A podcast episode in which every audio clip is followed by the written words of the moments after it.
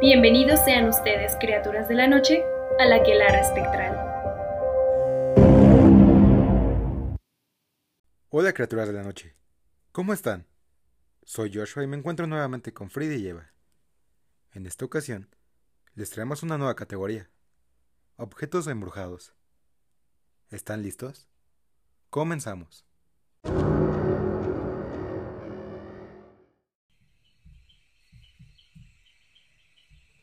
Para comenzar, tenemos esta historia de la sombra Annie.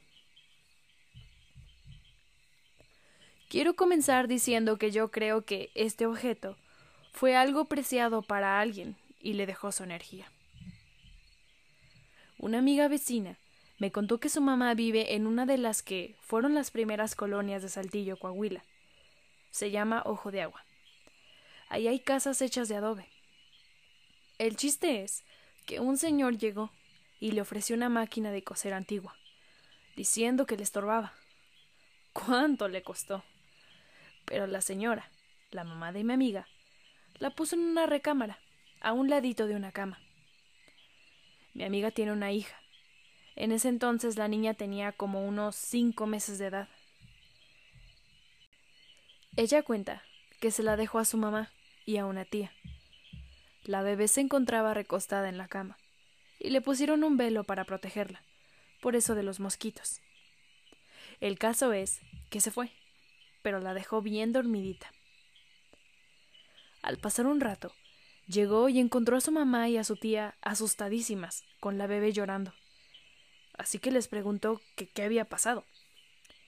La tía dijo Ay, es que me asomé a la recámara y no vi a la niña pero escuché que estaba llorando.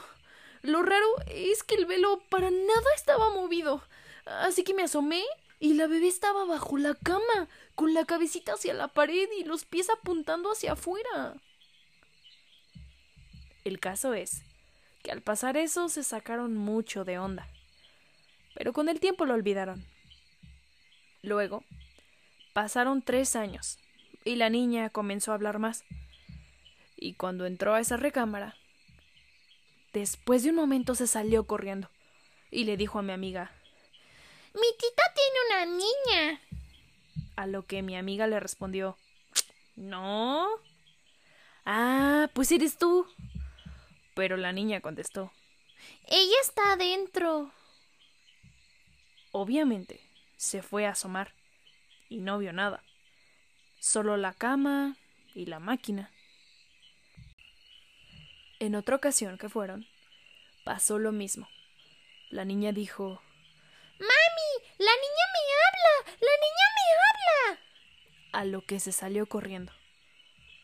Entonces se dieron cuenta que era la máquina la que le hablaba. Así que la mamá de mi amiga la puso a la venta. En eso, un familiar de la mamá de mi amiga le comentó ¿A poco la andas vendiendo? No, hombre, yo te la compro. Y se la llevó. Hace como un año fueron de visita a la casa de este familiar. Y la tienen en una sala. Obviamente la niña no sabía que se la habían vendido a esta persona. Cuando de repente la volvió a ver y dijo Mamá, otra vez está la niña. La niña que veía en la casa de mi tita a lo que mejor se despidieron mencionando la hora y salieron de ahí. Un día, por mera curiosidad, se puso a ver fotos en internet de niñas, pero antiguas, para que las viera la niña a ver si podían descifrar cómo andaba vestida. Cuando de repente señaló a una que vieron, ella vestía como de los años cincuenta. No sé a qué se deba o qué, pero solo pasa con la máquina. Yo creo que la energía que se ve se ve como una niña, pero no porque sea una niña, sino como que siento que la energía de cierto modo es como muy pequeña o es buena y se manifiesta como una niña, pero no es porque sea una niña. Yo sí creo que como dice esta sombra, que le pertenecía a alguien y pues le dejó su energía, entonces digamos que pues, era de una señora que falleció y dejó su energía y se manifiesta como una niña. O a lo mejor y, bueno, ven que pues más antes, en la antigüedad, eh, En la antigua- En los Después- 50 en los 50, pues sí les enseñaban a coser Sí, y a desde todo eso desde chiquitas, chiquitas. como mi abuela, ¿no? Entonces a lo mejor fueron como sus años más felices y tal Ajá. vez sí falleció y, Y se dejó su quedó- energía de que lo usaba mucho. Ajá, y- y se quedó como niña, ¿no? Tal No vez lo había o pensado. tal vez si era una niña y falleció en algún accidente trágico que igual ama- amaba a su máquina de coser y se pegó a ella, o no sé. ¿Quién sabe? Pero qué coincidencia, ¿no? O sea, primero, pues la niña está diciendo cosas, pero es una niña y normalmente siempre hacen eso, ¿no? Así como de, ay, sí, está jugando. Bueno, pero al principio apareció abajo de la cama. De la cama. Sí, eso es lo raro. Pero después ya no le hizo nada malo. No. Que sepamos. Cuando pensé lo de la cama, dije, brujas. Bruja, yo también. dije, ay, no, brujas. Pero ya como que viendo así las cosas, ya fue como de, ah, no. O sea, ah, ok. Pero está raro, ¿no? Porque aunque la hayan movido hasta de casa, se dieron cuenta que pues, no sé si por ser niña percibía mejor las cosas o... Lo quería Este- ella, bueno, que estuviera muy pegada a ella la- Ajá, la, no, energía. no sé. ¿Quién sabe? Pero no, sí que miedo. Se hicieron bien como de, bueno, pues, Ujú, este, Se gracias. Se la regalamos al familiar. Bueno, se la vendieron. Ajá, y después vieron que con el familiar pasó lo mismo y fue como, bueno, pues ya nos tenemos que ir, mira la hora, adiós. Adiós. Sí, no, quién sabe, o sea, realmente no se ve como que le quisiera hacer daño, o quién sabe, pero pues sí, mejor, pues no sé, alejarse de eso o intentar tal vez ayudar a esta persona que está tal vez atrapada en este objeto. Pero pues si no sabes de eso ni, ni nada, mejor solo alejarse.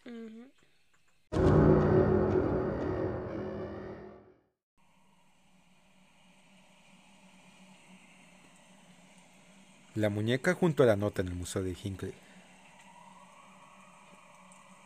Ben Canham es un inglés que dedica su vida a coleccionar objetos supuestamente embrujados. Y dice poder comunicarse con los espíritus que los ocupan. Recientemente, saltó al ojo público, luego de adquirir una caja llena de objetos antiguos en una venta de garage. Dentro de la caja, Ben encontró una muñeca antigua y un sobre con la ominiosa leyenda Leme, escrito en él. El mensaje en la nota rezaba lo siguiente. Hola, y gracias por comprar a Richard y Sara. Estos objetos fueron encontrados en un auto abandonado en 1990. La mujer que los llevó a su casa comenzó a darse cuenta, con el paso de los días, que la muñeca cambiaba de lugar y que la caja se abría por sí sola. Eventualmente, la actividad aumentó al grado que se escuchaban risitas infantiles, viniendo del cuarto donde se guardaban los objetos. Y por ello, llamó a mi tía para pedir ayuda.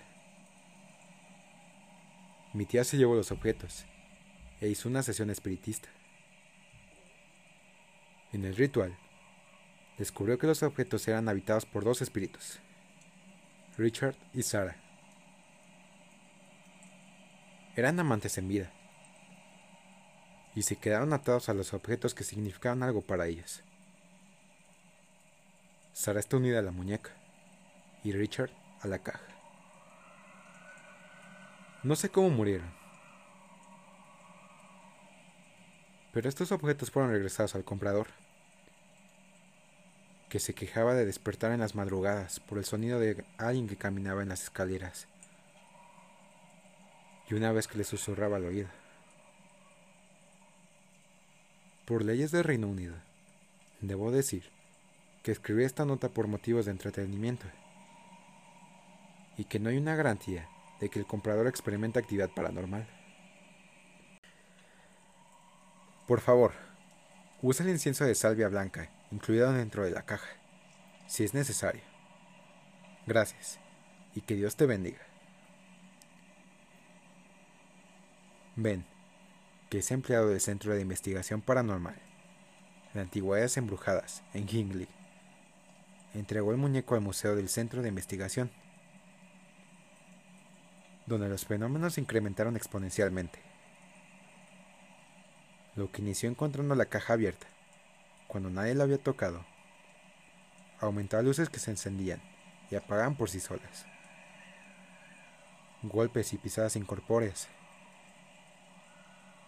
La muñeca moviéndose de posición de vez en cuando. Incluso risas de una niña en habitaciones vacías. Hasta el día de hoy, la muñeca permanece en el museo, junto con la nota y la caja. Y el autor de la nota original no ha sido encontrado. A mí lo que me gusta de esta historia es que no causan daño, o sea, todo es muy inocente y es muy bonito que, o sea, en estas sesiones espiritistas he encontrado que eran una pareja y que no están separados y aún así en el museo siguen juntos, ¿no? La muñeca y la caja, que en este caso pues son la pareja. Sí. Está, está extraño, o sea, como saber cómo llegaron ahí, Al carro abandonado. cómo terminó todo ahí. Pero pues al final mejor, ¿no? En vez de estar atormentando gente en todos lados y estarse recurriendo y que corren el riesgo de que pues alguien tire la caja a la basura y Sí, lo separen. O lo separen, o así. Pues ya mejor en un museo exhibidos y pues quien lo quiera creer, pues qué chido. Está cool.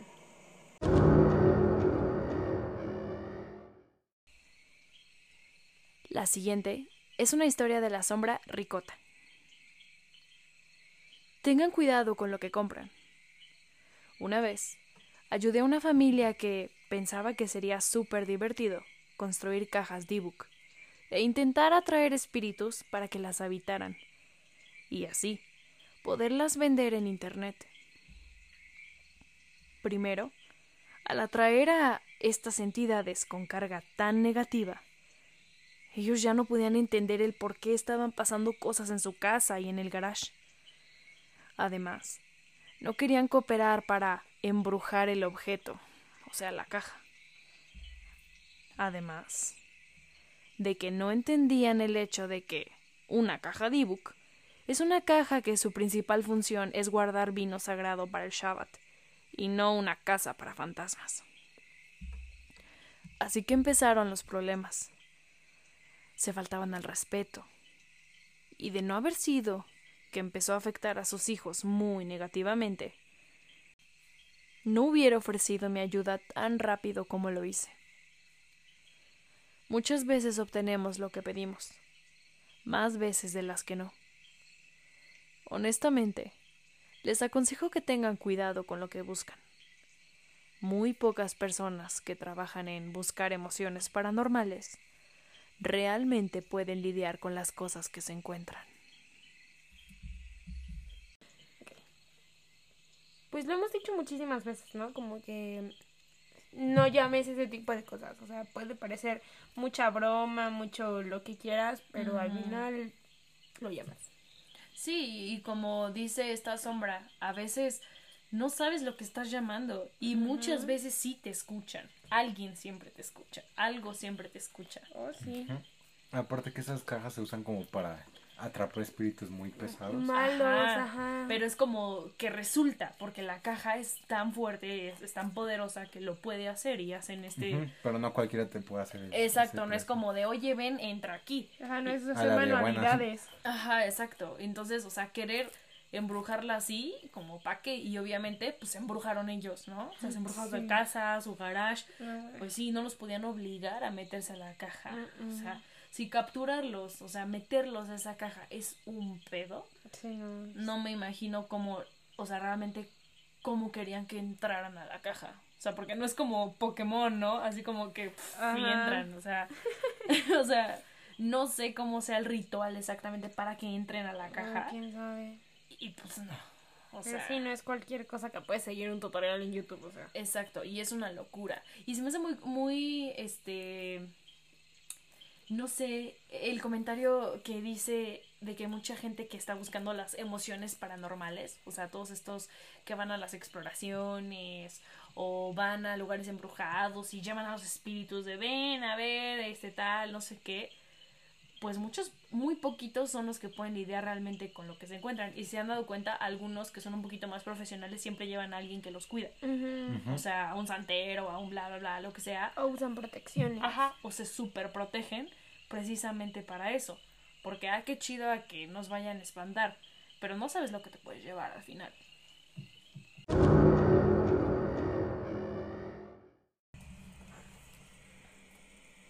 El anillo embrujado. Compré un anillo en una tienda de antigüedades, y aunque para mi gusto era una joya preciosa, el dueño del lugar se quería deshacer de ella a cualquier costo. Me la vendió tan barata que tuve que preguntar tres veces si ese era el precio real. La llevé a revisar con alguien que conocía, y efectivamente, era oro puro, muy antiguo, y su valor era bastante alto. El aproximado que me dio casi me hace ir de espaldas. Llevé el anillo y lo guardé en mi mesita de noche. Mientras dormía, empecé a sentir ruidos en mi propio cuarto. Un lamento de una mujer, como si fuertes olores la atormentaran. Encendí la luz. No se veía a nadie, y los lamentos callaron. Volví a apagar la luz pronto regresaron con más fuerza. Ese ruido no me dejaría dormir, así que pensé en dormir con la luz encendida. Y lo hice. Pero ya los ruidos estaban dentro de mi mesita de noche. Se sentía un golpear adentro. Por un momento pensé que sería un ratón que se había quedado atrapado. Cuando abrí, vi mi anillo antiguo saltando de un lado para el otro. Lo tomé en mis manos y tuve que soltarlo de inmediato. Estaba ardiendo. Parecía llama viva. Se cayó al suelo y miré dentro de mi cajón a ver qué había dentro que produjera ese calor. Pero no había nada. Todo estaba en completa normalidad. Devolví el anillo al cajón.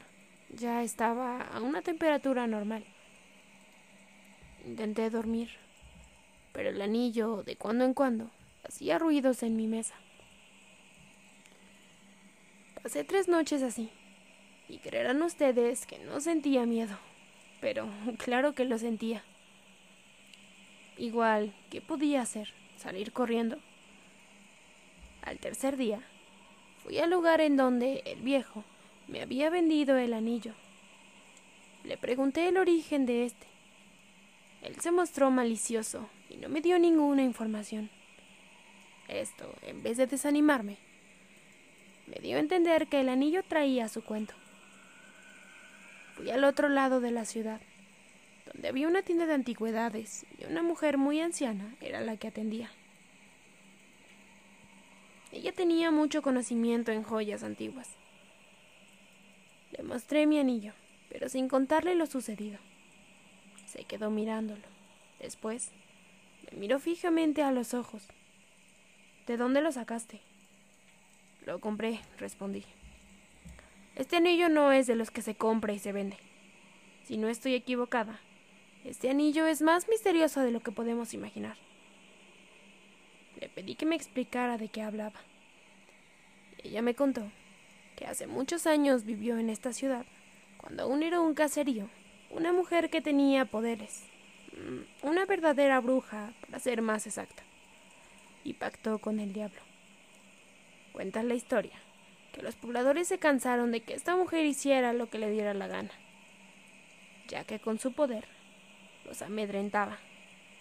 Si no se hacía lo que ella decía, podía sufrir las consecuencias, ya fuera que se enfermara tu hijo o murieran tus animales. Así que una noche Entraron varios hombres a su casa y la amarraron. Después la llevaron fuera y ahí la quemaron viva. Sus gritos de dolor se escuchaban en todo el poblado. Ella juró que se vengaría y que su poder era tan fuerte que no podía morir.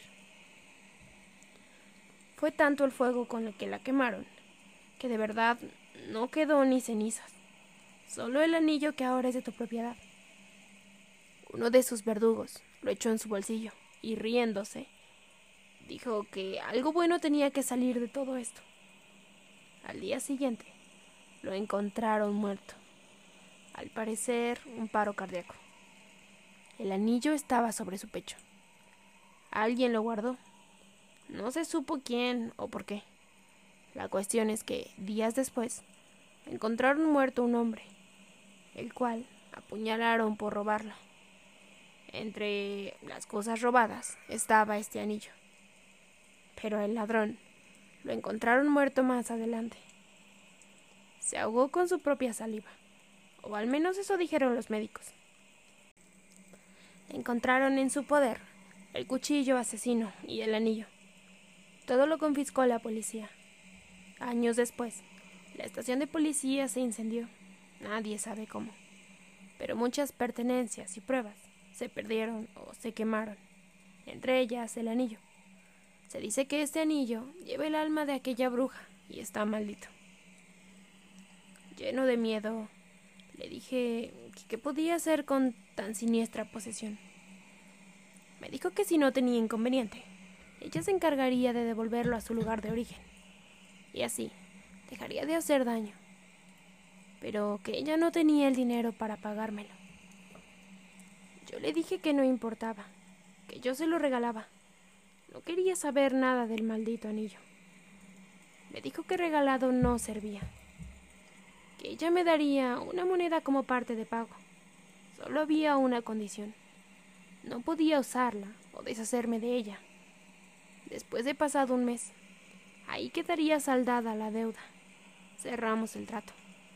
Cuando salí de la casa, me entretuve viendo una flor bastante extraña. Cuando, estando en esas, pude oír cómo la anciana hablaba sola o con alguien que yo no vi cuando estuve dentro. Le decía, Ahora sí, bisabuela, puedo devolverte el poder que te robaron, para que por fin concluyas tu venganza con este maldito pueblo. Me asomé con discreción, cuando pude ver que la vieja le hablaba al anillo. Muy asustado dejé el lugar. Ya cuando estaba lejos, saqué la moneda del bolsillo y la tiré muy lejos. No quería tener nada que ver en esa venta. Meses después, leí en el periódico que la casa de aquella mujer se había incendiado. No encontraron ningún cuerpo y todo lo ahí existente había desaparecido. Del anillo no se decía nada. Pues suena como el anillo único del Señor de los Anillos, con Sauron y todo el rollo. Mm. Pero está, bueno, como que la historia está como súper bien escrita, que al principio yo pensé que sí lo estaba contando alguien así, y bueno, ya al final ya tiene como su toque, ¿no? Así como de, pues que al final todo, o sea, iba, iba a valer, ¿no? Y, la, y se echa su diálogo acá ¿Y, ¿Y, qué habrá pasado con lo de la moneda? O sea, ¿por qué le habrá dicho que no? Ajá, era justo la pregunta que iba a hacer. O sea, de que ustedes creen que si se haya quedado con la moneda también le hubiera pasado algo. Porque si se dan cuenta, o sea, como que todo fue como una cadenita, ¿no? Ajá, de sí. asesinatos, Ajá, este, robos. No sé si la moneda era como la forma de vincularlo Mm. o no.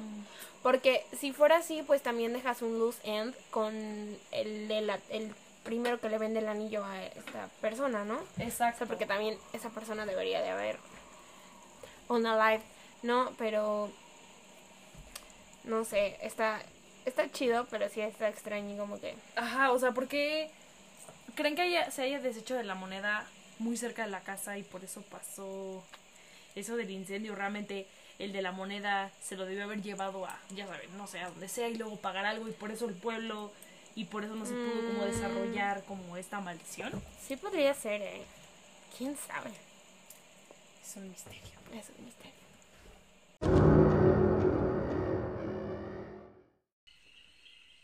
Las sillas embrujadas del castillo Belcourt. Rhode Island es una de las ciudades más antiguas de Estados Unidos, donde el castillo Belcourt fue fundado por Oliver Hazard Perry Belmont, un hombre de la alta sociedad que se dedicaba a la política.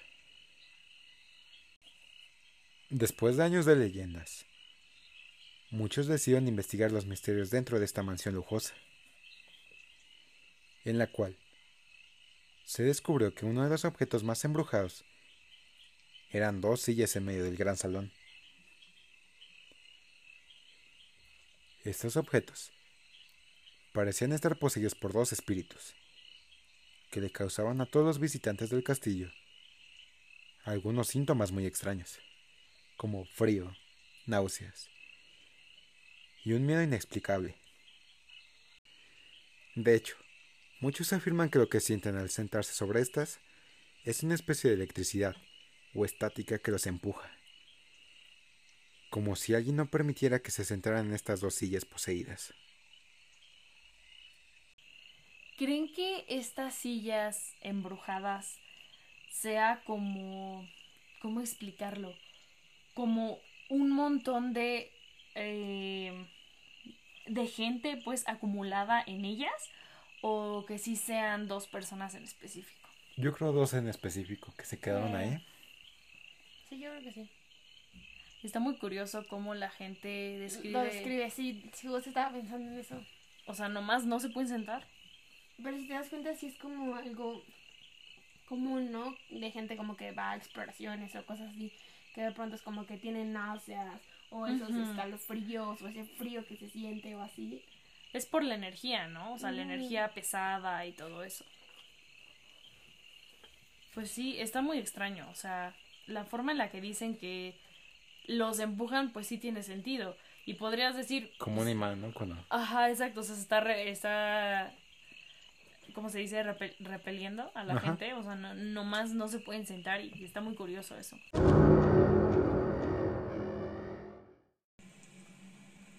El vestido de novia embrujado de Annie Baker.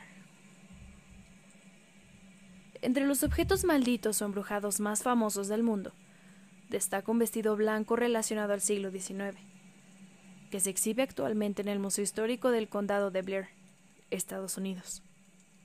El famoso traje de novia de Annie Baker. Según relatan las crónicas más antiguas, la historia de esta prenda se remonta a 1849, en la ciudad de Altoona, Pensilvania, Estados Unidos. Annie Baker, una hermosa y rica joven de la alta sociedad local, se había enamorado en secreto de un joven trabajador que laboraba en los hornos de fundición de hierro en la ciudad, con el cual había hecho incluso planes de boda. La joven, de hecho, pretendía casarse en secreto y había mandado hacer un primoroso vestido de novia. Sin embargo, el romance no tenía ningún futuro. El novio de Annie Baker no solo era pobre, sino que el padre de la muchacha era Elias Baker, un millonario magnate de la industria del hierro, quien, al enterarse del idilio, y valiéndose de sus poderosas influencias, logró que despidieran al joven de su trabajo y lo desterraran de la ciudad. Annie quedó devastada con la noticia y condenada a vivir una vida de soltería, pues alejaron por fuerza a su novio. Prometió que nunca volvería a casarse, promesa que cumplió con creces, pues se transformó en una amargada solterona hasta el día de su muerte. Después de la muerte de Annie, su vestido de novia fue a parar a manos de Elizabeth Dysart, otra mujer rica que llevó el vestido en su lugar cuando contrajo matrimonio. Posteriormente el vestido pasó por manos de varios aristócratas, antes de volver a la mansión de los Baker y terminar finalmente convertido en una pieza de museo. La razón por la cual el vestido fue conservado por tantas personas radicó en que se aseguraba que, durante algunas noches, el vestido supuestamente comenzaba a moverse por sí solo, como si alguien invisible se lo probara, para saber si le quedaba bien. En la actualidad, el vestido de Annie Baker permanece en una caja de vidrio en el Museo Histórico del Condado de Blair, Pensilvania. Y no son pocos los visitantes que aseguran que el vestido se sigue moviendo por su cuenta, especialmente en las noches de luna llena. Los más escépticos aseguran que la histórica prenda se mueve por el viento o corrientes imperceptibles del aire, como si estas corrientes pudieran penetrar dentro de una caja de cristal.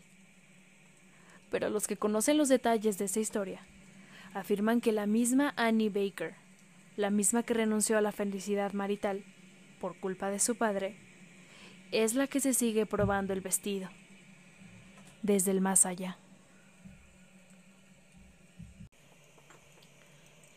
¿Y ustedes creen que el vestido se mueva solo como por toda la energía que la gente le ha dado?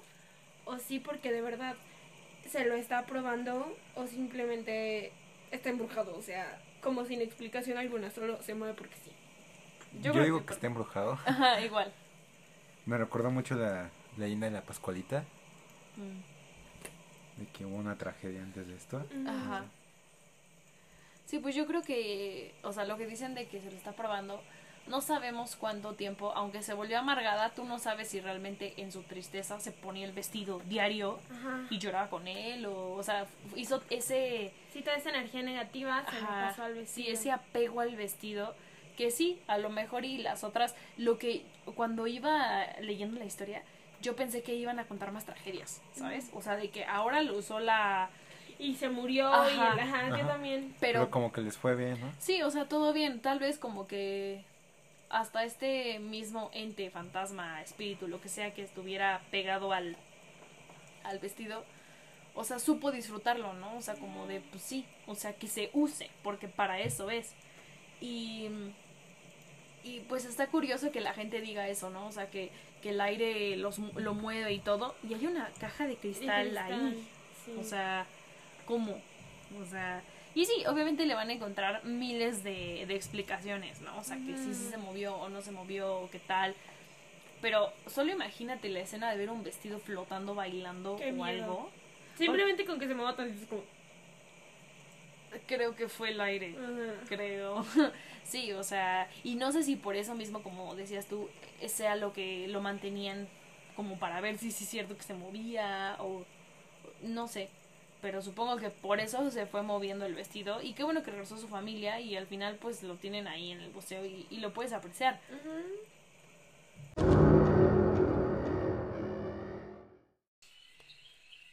Para finalizar, tenemos una aportación de la sombra Gen. Una vez compré un objeto el cual mi intuición me decía que estaba poseído por un espíritu, porque al principio se sentía armonía al estar cerca de él. Se percibía amigable. Pero poco a poco las cosas se volvieron muy raras. Lo peor es una bandeja para quesos. Ya sé, suena estúpido, porque uno tiende a pensar que es la típica muñeca tenebrosa y vieja, o juguetes de niños, o alguna otra cosa escalofriante. El mío, todo sin sentido por ser una tonta bandeja para quesos embrujada. Estoy intentando buscarle un nuevo hogar. Alguien que sepa qué hacer con este tipo de objetos y tenga el equipo o cosas, yo qué sé, que usen para controlar al espíritu. Yo practico una religión pagana y me he protegido. Como también he intentado usar rituales para desterrar a esa cosa, pero nada me funciona. Es que eso es lo chistoso, ¿no? Que no es el típico objeto como los que leímos hoy, que fue un vestido, que una muñeca, que una caja. O sea, es algo que sale de lo que tiene. ¿Quién se podría imaginar que una bandeja para quesos podría estar empujada? sí, está muy loco. Pero pues sí, ¿no? Digo, es posible porque pues todo es energía, entonces cualquier cosa que tú pues, tengas en mente o quieras puedes cargar es de lo que menos espera.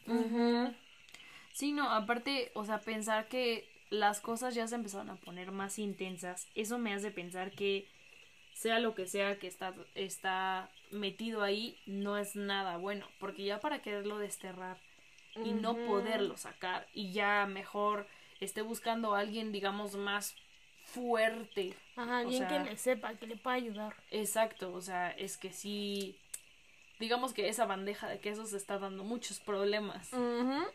y una bandeja de quesos, además. Sí, sí. ¿Qué problemas te podría dar? Sí, suena muy tonto, pero pues si lo piensas, se nos cae el estudio. Si lo piensas, sí está muy raro. Sí, pues, o sea, O porque sea- sí podría ser cualquier cosa, o sea, podría ser una pluma, un cuaderno, o sea, porque hay libros, ¿no? En- Podría ser una silla, ya lo vimos, o sea, Claro. cualquier cosita. ¿Y creen que lo que esté pegado a esta bandeja de quesos sea como un fantasma, eh, o sea, la edad? Como antiguo. O sea, como viejito o viejita, o que sea como un adulto, o... ¿Quién sabe? Es que, no sé. La verdad, quién sabe. Me hace pensar como en una persona como que tuvo cierto poder, no sé por qué. O sea, como que le servían en esa bandeja o algo Ajá. parecido. Es lo que me hace pensar, pero no sé, está muy raro. Mm.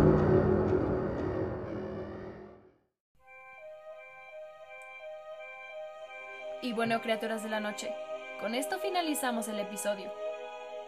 ¿Están seguros que los objetos con los que conviven a diario están limpios por completo?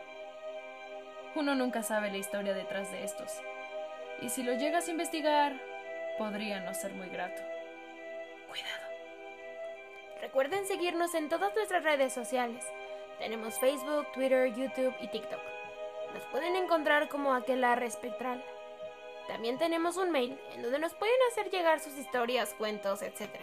Que es aquelarre.espectral.gmail.com Compártanlo si les gustó. Gracias por apoyar este proyecto. En el próximo episodio hablaremos de relatos que ustedes nos han mandado. Se despiden Freddy, Eva y Joshua. Adiós. Bye. Hasta la próxima.